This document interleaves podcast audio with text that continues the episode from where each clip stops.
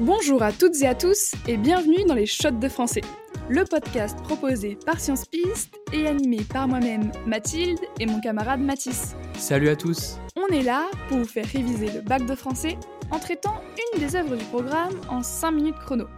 Mathis, aujourd'hui on renverse l'ordre social avec L'île des esclaves de Marivaux. Ça te dit quelque chose? Ah bien sûr Marivaux, c'est un grand dramaturge du XVIIIe siècle et il a un style bien particulier qu'on appelle le marivaudage. Si c'est moi qui t'interroge, Mathilde, est-ce que tu saurais me le définir? Euh, attends, laisse-moi réfléchir. Euh, le marivaudage, c'est quand on utilise un ton léger et des phrases directes pour parler de l'amour? Exactement, oh là là, quelle élève studieuse. Bref, cette pièce, c'est l'histoire d'un naufrage qui amène les personnages à rejoindre l'île des esclaves, une île où les rôles sont inversés les maîtres deviennent des esclaves et les esclaves deviennent des maîtres. Alors, c'est tout simple, on a quatre personnages principaux. Le maître Iphicrate et son valet Harlequin, et Euphrosine et son esclave Cléantis.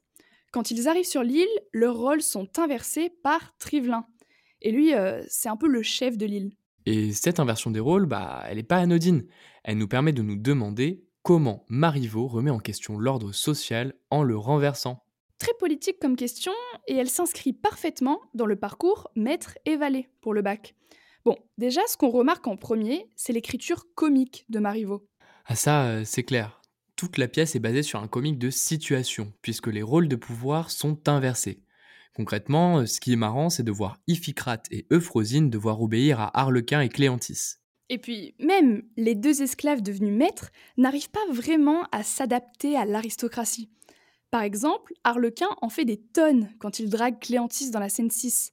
Je cite la didascalie adressée à Harlequin, l'arrêtant par le bras et se mettant à genoux. Oh, toujours plus.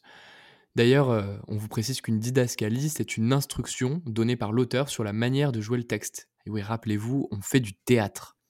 Bref, Harlequin et la drague, ça fait deux. Au fait, en parlant d'Harlequin, c'est pas n'importe quel type de personnage. Son, son nom ne dit pas quelque chose? La commedia dell'arte? Ah, mais si, bien sûr que si.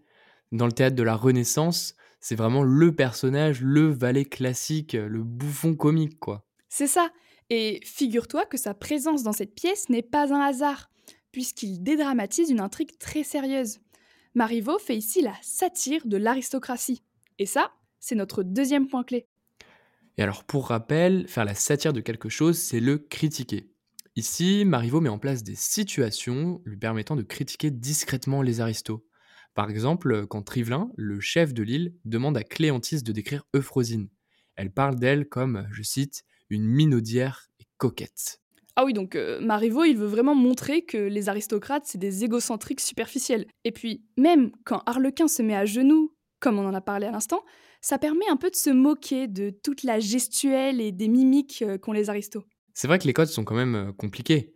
Enfin, sauf avec leurs esclaves, quoi, avec lesquels ça les dérange pas d'être assez violents. Regarde Mathilde par exemple, Cléantis, qui veut se venger d'Euphrosine en la frappant depuis qu'elle est son esclave sur l'île. Et ça, c'est un constat bien triste. En tout cas, cette satire de l'aristocratie, elle traduit en fait une vraie réflexion sur l'ordre social. Ah oui, concrètement, en lisant la pièce, Marivaux veut nous faire nous demander pourquoi il y a des maîtres et pourquoi il y a des esclaves. Enfin, c'est vrai, pourquoi certains mériteraient de décider de la vie des autres On est d'accord. Clairement, ici, il faut comprendre qu'il faut juste naître dans la bonne famille. Et ça, c'est Cléantis qui le met en avant quand elle demande, je cite, N'est-ce pas le hasard qui fait tout? C'est vrai, mais justement, à la fin, les maîtres comprennent les conditions de vie difficiles des esclaves qu'ils ont l'habitude de maltraiter, et ils reconnaissent que leur comportement était mauvais. Ça crée une sorte de paix entre les personnages. Exactement. D'ailleurs, euh, ça t'a pas rappelé une autre pièce de Marivaux, ça? Ah bah si, bien sûr. Les fausses confidences. On retrouvait clairement le rôle du valet qui avait le pouvoir de contrôler l'intrigue avec le personnage de Dubois. On vous en parle dans l'épisode 7 d'ailleurs. Ah, avec les shots de français, on va finir par connaître Marivaux par cœur. Bon allez, Mathis, je te propose qu'on résume l'épisode. Bon alors, l'île des esclaves de Marivaux, c'est l'histoire d'une île sur laquelle les esclaves deviennent des maîtres et les maîtres deviennent des esclaves.